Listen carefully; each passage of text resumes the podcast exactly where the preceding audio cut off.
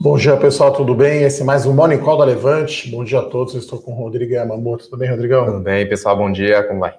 Eu sou Eduardo Guimarães, a gente vai trazer aqui as principais notícias que você precisa saber para começar o dia muito bem informado no mercado financeiro e principalmente na Bolsa de Valores. Então hoje é um dia, a gente estava falando aqui antes de começar, batendo bola mais de lado, a gente está vendo um dia positivo aí por conta das vacinas, né, tanto chinesa aí quanto americana. É, então, bolsas americanas em ligeira alta e o nosso Ibovespa futuro aqui 0,10 de alta, né? Então, hoje é aquele dia sem muita novidade. A bolsa americana aqui, o S&P 500 subindo 0,3%. E chama atenção, né? O Dow Jones aí nos últimos dias tem ido melhor do que o S&P, que tem ido melhor que a Nasdaq, né? Então tá nessa ordem aí, as empresas aí de valor estão é, ganhando espaço aí sobre as de tecnologia, né? Então acho que tech e growth em geral, acho que tinha ações de crescimento tinham andado muito, as ações de valor ficaram para trás. Mas hoje no macro, acho que é, é a notícia da vacina, né, Rodrigo? Acho que essa é a grande expectativa, né? É mais uma, parece ser mais uma atualização, né, da Pfizer agora que agora nos testes finais mesmo deu eficácia de 95%. Eles já já foram solicitar a, a Anvisa americana lá, né, a, a FDA, FDA que Food Drug Administration. Isso, que faça que, que possa administrar isso de forma emergencial lá já a partir de, de em breve, né? Então, notícia já um pouco mais positiva também. Os petróleos subindo forte, né? Cotação de Brent aí subindo cerca de 2,30. WTI também, que é um. É, tá 45 dólares, né? O Brent. Então a gente tá falou sobre bem. isso em alguns, alguns morning calls aqui, né? Um catalisador novo, aí um vento favorável para a Petrobras novo, que é retomada né, da vida ao normal, vamos chamar assim, com a, com a vacina. Daí você tem mais viagens, você tem mais demanda por combustível por petróleo sobe o preço. O Brent está 45 dólares há um mês atrás, ou até menos que isso. Ficava ali no 40 dólares. 40, né? até um pouco abaixo, né? Chegou a 30, 38, chegou até a bater 36, assim, numa das mais baixas, assim, nos últimos meses. Mas agora parece que está com notícia um pouco mais positiva. Teve reunião da, da OPEP+, também, né? Que é o, o, a reunião dos maiores exportadores de petróleo do mundo. Eles não deram muita sinalização de que vão, vão cortar ainda mais a produção ano que vem, mas eles têm uma sinalização um pouco mais positiva aí de que vão manter o equilíbrio do mercado, tá? É, e aí no macro, outra notícia que a gente tem aí é um pouco efeito câmbio, que é o IGPM, né? Então, o índice de inflação, que é geralmente um indexador aí para contratos de aluguel, né? Então, no segundo decênio, né, de, de novembro, né, o IGP 10, né, ele subiu 3%, uh, eh, e aí está acumulando uma alta 24,25% em 12 meses, né? Então aqui pega efeito de câmbio, né? E principalmente matéria-prima, né? Acho que foi o que está pegando, né? Um dólar mais alto, geral, né? commodities em geral. Então, minério. Então acende uma luz né, amarela, vamos dizer assim, para não dizer quase vermelha, e o governo está né, tá naquele impasse, né? Agora com a volta aí, né? Enfim, entre aspas, da Câmara pós-eleição municipal, né? O nosso analista político Felipe Berenguer escreveu justamente isso. O pessoal está querendo voltar às votações somente quando a comissão mista de orçamento for instalada, né? O orçamento 2021 que está atrasado, né? A gente está aqui no dia hoje é 18 de novembro, correto? 18 de novembro. Então, 18 de novembro a gente tem aí quase um mês aí para o Natal, enfim, para o final do ano. Então está super atrasado aí a, a, questão da comissão mista de orçamento, né? Então, é, e hoje tem pauta, né, duas pautas importantes sair do governo na Câmara, né? Então, a medida provisória 993, que, que, que, prorroga aqui os contratos do INCRA, Instituto Nacional de Colonização e Reforma Agrária, e a lei de cabotagem, né, que o pessoal chamou aí de BR do Mar. Então, são projetos aí menores, vamos dizer assim, mas são muito importantes, né, no, no micro e o governo ainda está, né? A Câmara ainda a passos lentos, vamos chamar assim. Então, acho que isso cria uma incerteza aí com, com inflação, com conta pública. Então, mesmo com esse cenário mais positivo que eu e o Rodrigo aqui mostramos para vocês no dia de hoje, né? Alta do minério de ferro, alta do petróleo, alta das principais bolsas aqui do mundo, né? A gente está falando Alemanha subindo 0,32%, Londres 0,4%. E a gente vê o S&P 500 aqui, as bolsas americanas subindo entre 0,3% e 0,4%. Agora o nosso índice futuro está negativo aqui, tá, pessoal? Então tá caindo aí 0,15, mas estamos nos 107 mil pontos, né? Então acho que foi um alívio, né? Ficar para trás da eleição americana, tirou a incerteza do mercado. Uh, eleição municipal, ainda tem o segundo turno aqui em São Paulo, mas acho que não vai ser foco. E aí tem também uma possível conversa né, da, da, da Nancy, Nancy, Pelosi, Nancy Pelosi né, que é do Senado, uh, que ela é democrata, né, está no Senado falando com os republicanos lá nos Estados Unidos para ver aí um pacote de auxílio, né. Então, enfim, estamos, o Ibovespa está a 107 mil, né. Fundamentalmente a economia brasileira não mudou muito, né, lá daquela segunda onda de Covid que foi na última semana de outubro, que outubro estava subindo 7, eu acho, no mês e ficou negativo. Sim, sim. Teve um dia no lá final que, do mês, que foi ali, bem né? ruim, se não me engano, foi dia 28 de outubro, caiu 4%, mas a gente está vendo aqui o resultado das companhias vindo muito forte, né? Por sinal, aí os assinantes aí da série Small Caps, hoje foi um resumão né, da, dos resultados, agora terminou praticamente a temporada de resultados do terceiro TRI. Então, a nossa análise de cada papel da carteira, qual foi a reação do mercado, né? O pessoal às vezes quer muito saber isso, se subiu, se caiu, se andou mais que o índice, e o que, que mudou, e o que, que a gente espera de cada ação daqui para frente. Então, Uh, relatório Small Caps ontem foi sobre isso. Dividendos também vai hoje e amanhã melhores ações. Então estamos fazendo aí um resumão geral aí de todos os resultados, né? Agora a gente, enfim, atualiza modelo, incorpora e aqui da análise estamos trabalhando, claro, olhando o IPO da Reddor, né? Uma operação bastante grande. Uh, no cenário corporativo, Rodrigo, vamos falar então da Lynx, né? Que parece que essa novela chegou ao fim. Explica Exatamente. Então, a, ontem teve a assembleia, a votação da assembleia aí no meio do dia, foi concluído lá para depois, um pouco depois do, do, horário de almoço, que a Lynx aprovou, né, os acionistas em geral aprovou a proposta feita pela Estônia.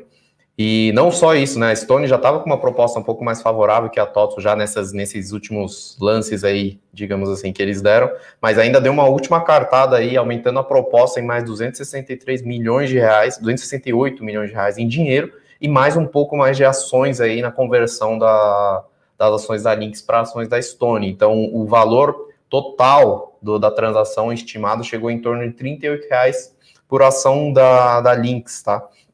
Então, ontem a Lynx estava caindo um pouco, subiu, né, terminou subindo é, quase 3% aí no mercado, já meio que refletindo aí a, a transação. O que, que aconteceu é que a CVM, na sexta-feira, né, o que auxiliou essa votação aí, de favorável de 55, 56% praticamente de votos a favor dos votos totais, né, para aprovar. O que, que ajudou foi que a CVM autorizou a votação dos três controladores aí, fundadores, né, fundadores da, da, Lynx, né, na sexta-feira, a votarem na Assembleia, que antes eles estavam vetados, né, com Tem mais de questão de conflito né? de interesse e tudo mais, eles já tinham recomendado para os acionistas que votassem a favor do, da proposta da Stone, né, em vez da proposta da TOTUS. Ajudou também a questão que em outubro aí a TOTUS tinha que fazer, tinha que tinha um prazo aí para apresentar de novo uma, uma outra proposta melhorando e tudo mais, e eles entregaram a, a proposta para os conselheiros independentes da Lynx que ficaram, né, de avaliar as duas propostas aí, é, faltando documentos importantes, faltando algumas outras questões aí injustificadas né, dentro da última proposta, que acabou também meio que foi um deslize da TOTOS nesse sentido, que também favoreceu aí a votação a favor da Stone, tá? E ontem já andou um pouco o papel, né? Então o preço. Exatamente. A, a, a Stone aumentou um pouquinho a proposta, acho que dá um valor perto aí de 38 reais. 38 reais. Ontem já subiu 3%, foi para 36, 36 né? Deve ficar reais. por volta desse valor, né? Ah, a gente acredita que fica mais ou menos nesse valor, em vez de chegar a 38 de fato mesmo, porque tem, tem alguns pontos aí a considerar que a proposta ainda tá para tá para ser aprovado pelo CAD, né? Não deve ser muito difícil. Porém, ainda tem essa incerteza aí em torno de 3 a 6 meses. Tem também, né, a taxa de juros até realmente aprovar o CAD, essa questão do carrego, do papel e tudo mais, e também a oscilação do, de dólar, né, do, das ações da, da Stone, que agora provavelmente estejam mais vinculadas aí ao movimento da Lynx também. Tá? Porém, tem essa oscilação de câmbio aí que gera uma incerteza, já que a Stone é cotada na Nasdaq e as ações são em dólar. Tá? Bom, outra notícia corporativa, uma aquisição do Banco Inter, até não é uma aquisição grande, né, em relação ao valor de mercado, né? O Banco Inter vale aí 16 bi de reais, né? A aquisição Exatamente.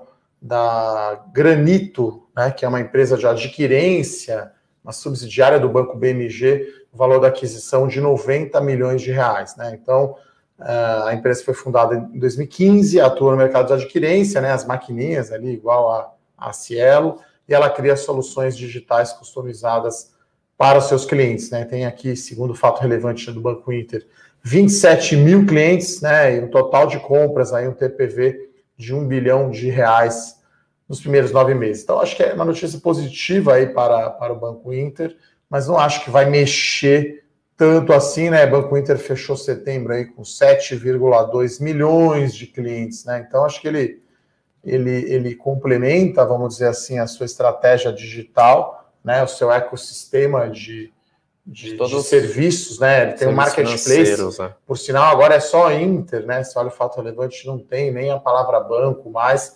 Então, as units aqui do Inter, BID 11, estão subindo 1,75%.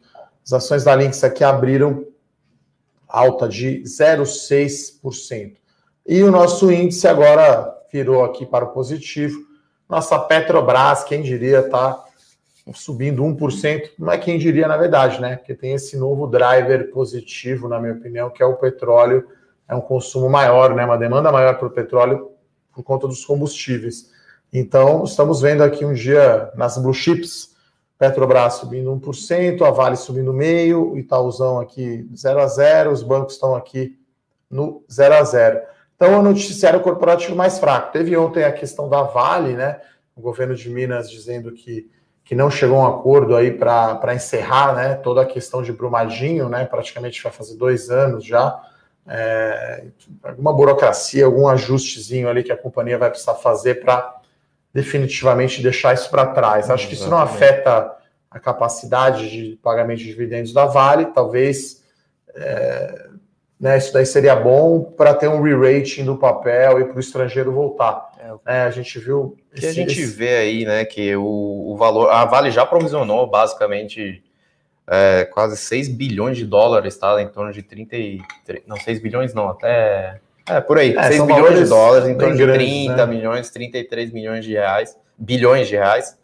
E o acordo que eles estão vendo, que eles contrataram né, a consultoria Tendência para poder fazer um estudo sobre a indenização total justo da, do acordo, que gira em torno de 26, 27 bilhões de reais. O governo de Minas não acertou que eles estão pedindo o dobro disso, 54 bilhões.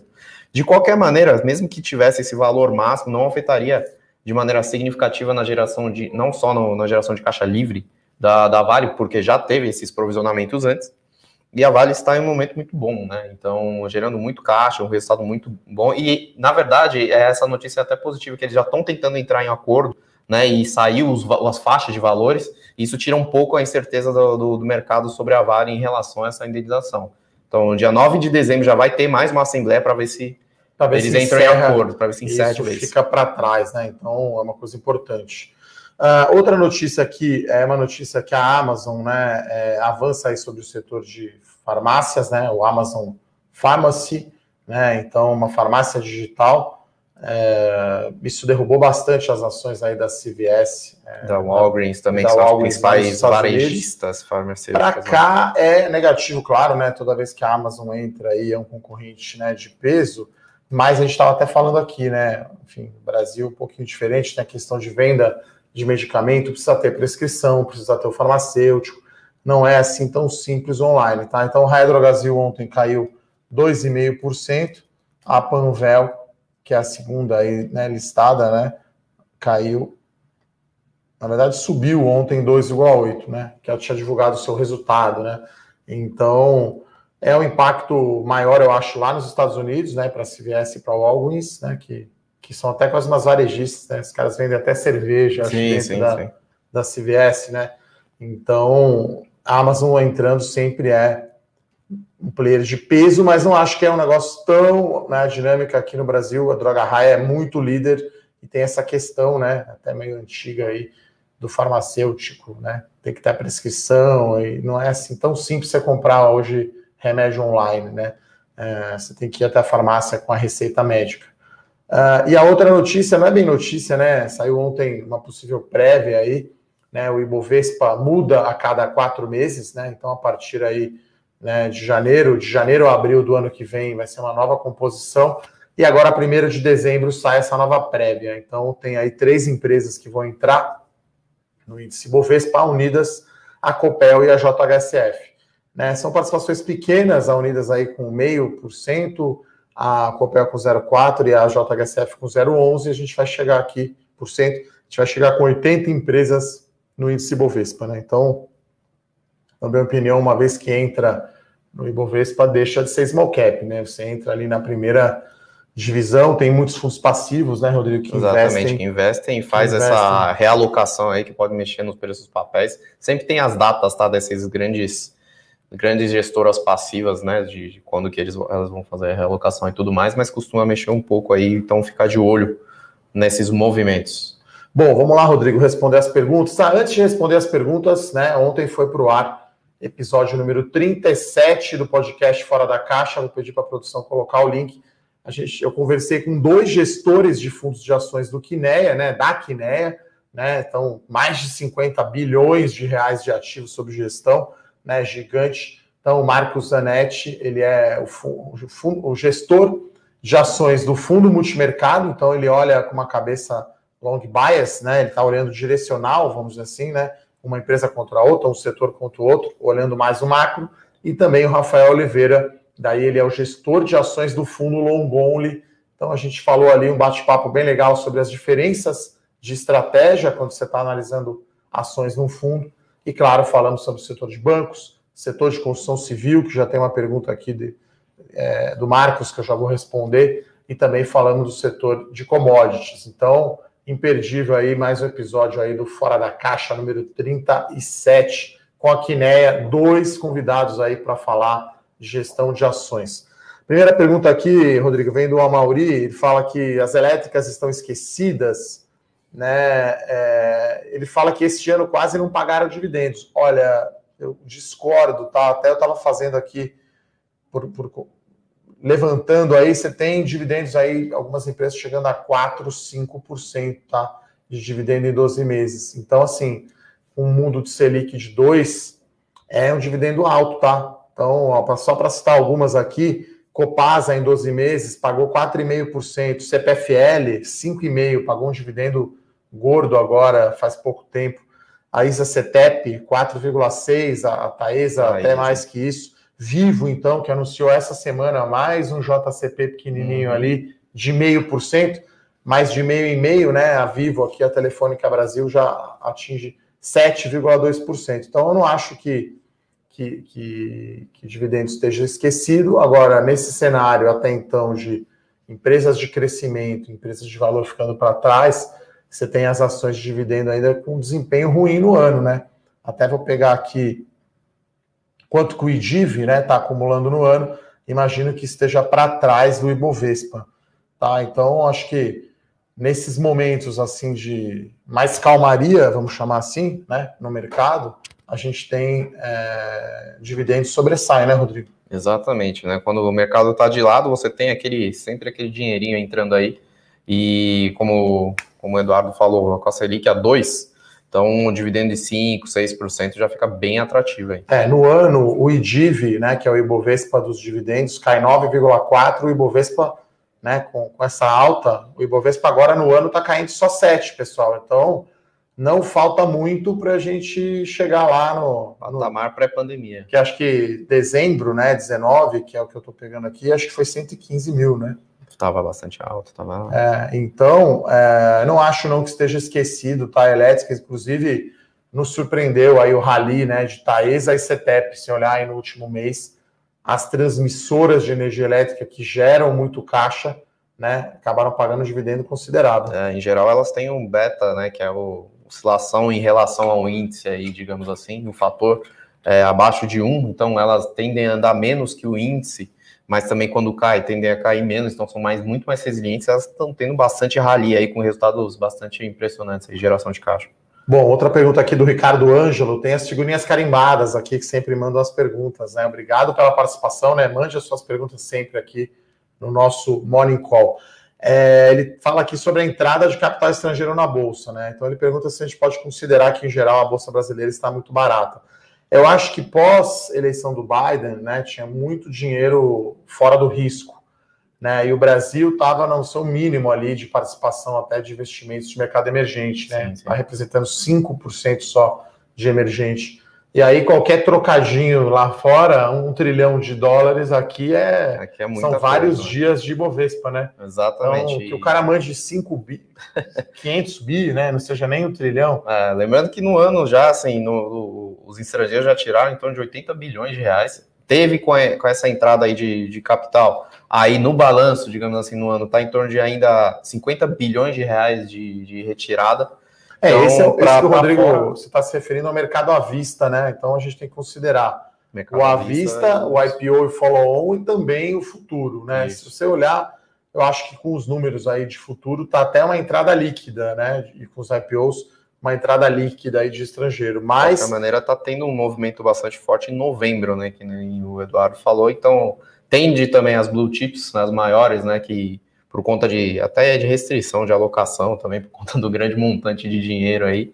As, as ações mais líquidas são, são também as preferidas também, né, no, no momento inicial, talvez.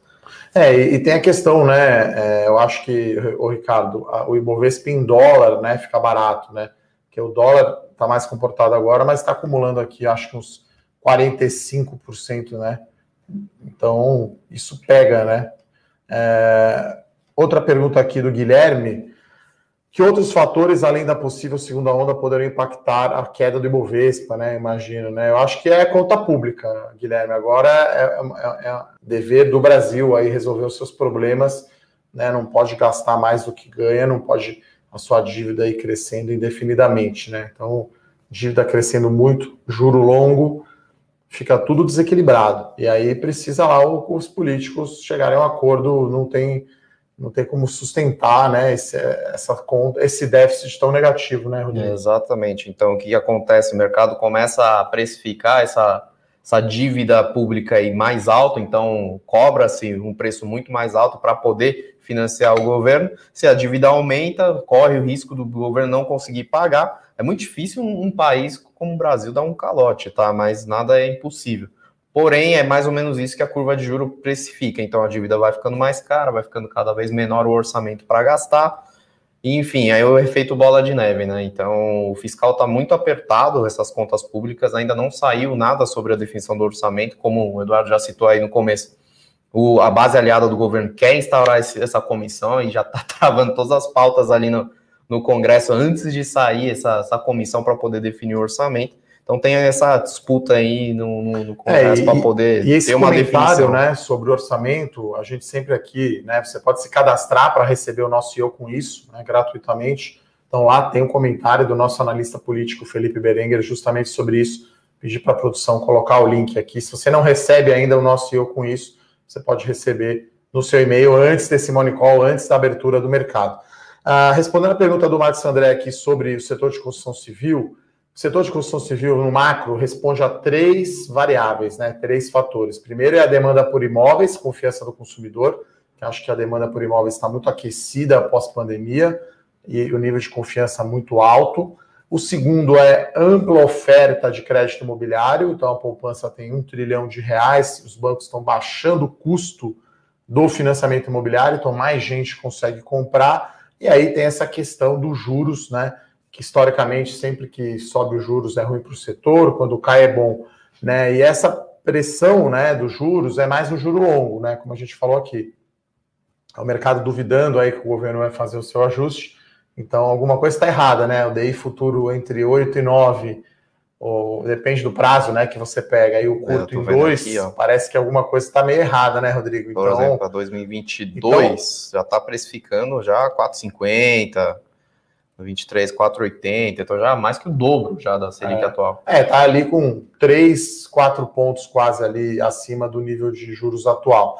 Eu não gosto de comemorar gol antes aí, né? Nem do São Paulo e nem do Brasil. Ontem, surpreendentemente, ganhou do Uruguai, aí aparentemente jogando bem. É...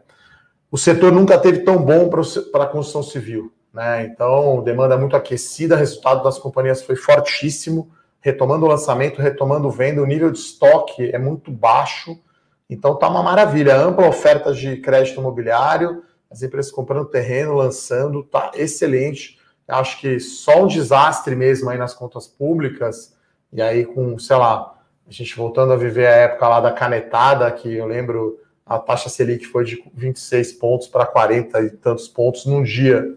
Né? Não acho que isso, esse, esse passado está muito longínquo, mas podemos ter sim, dependendo aí do grau, aí do rombo das contas públicas, pode, pode ser que o Banco Central precise aumentar é, taxa de juros. Né? Por enquanto, a gente ainda não é o cenário base, tá?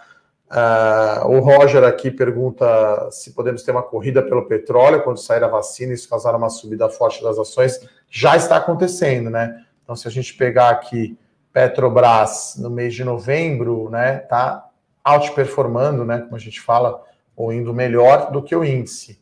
Né? Então, acompanhando também até a recuperação do Brent, né? Que está subindo talvez é. uns 10% no mês, né, Rodrigo? Para falar a verdade, assim, é, é, minha visão em relação ao petróleo, pode ter essa corrida ao petróleo sim no, no curtíssimo prazo, mas é, as produtoras, as grandes produtoras, né, que incorporam a OPEP, é, elas têm muito, muita capacidade de produção ociosa ainda. Então, elas vêm cortando produção por conta dessa demanda mais fraca aí, para manter o equilíbrio de preço em de 40 a 45. Mas se subir muito mais do que isso, começam a entrar vários entrantes pequenos que começam a inundar o mercado. Então a OPEP não quer isso, quer manter a rentabilidade delas. Então acredito que se tiver qualquer corrida de petróleo, elas conseguem ajustar a oferta de uma maneira mais rápida. Né? Então acho que se mantém no, eu, eu, estou no meu, meu cenário base, pelo menos na minha cabeça, se mantém nesse patamar de 45, acho que é um bom é, mesmo e com as ações forte. voando, tá? Eu peguei aqui Petrobras, do final de outubro até ontem, 25% de alta. O índice Bovespa subindo 14%. Né? Olha no mês de novembro como está forte o Bovespa, como está forte a Petrobras, uhum. 25%. Né, uma recomendação aberta da nossa carteira As Melhores Ações, né? Tá em outras carteiras também, imagino que o Carta do Estrategista também tem, Sim. a Petrobras, então a Levante como todo tem essa recomendação de compra para as ações da Petrobras. É, eu acho que esse vento favorável aí do petróleo é a cereja do bolo, né? A companhia está fazendo a sua lição de casa, que é vender ativo para reduzir dívida, em reduzindo dívida, pode voltar a pagar dividendo e o custo lá de extração do petróleo no pré-sal é baixíssimo. Então, o pré-sal já daria um resultado excelente com o petróleo a 30, 35 dólares, Exatamente. ficar muito melhor a 40, 45 dólares. Então, o Petrobras, para nós, na, na, nossa visão da casa, da minha, enfim, eu, Rafael, Rodrigo, Bruno, enfim, todo mundo gosta aqui de Petrobras, até algo né, curioso, nunca fui fã de empresas estatais, mas agora acho que o momento está muito favorável para a Petrobras. Uh, a André aqui, que sempre manda perguntas também no nosso Morning Call, é, além de turismo, aéreas e petróleo, quais outros setores serão imediatamente beneficiados pela vacina?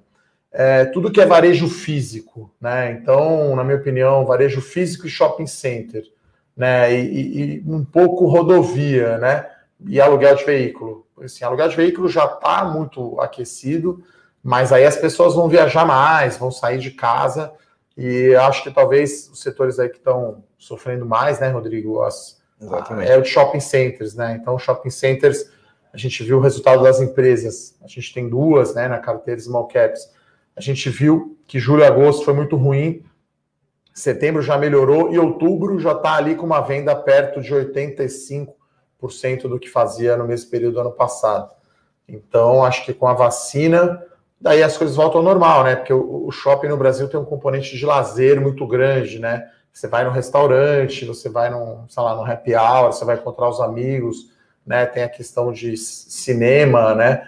É, é um grande ponto de encontro, teatro, né? é, é um lazer né, do, do, brasileiro aí, principalmente no final de semana, nas grandes capitais, né? Acho que São Paulo então, é, acho que esse, André, seria o setor aí também beneficiado aí pela vacina, né? As coisas voltando ao normal, porque roupa, alguma.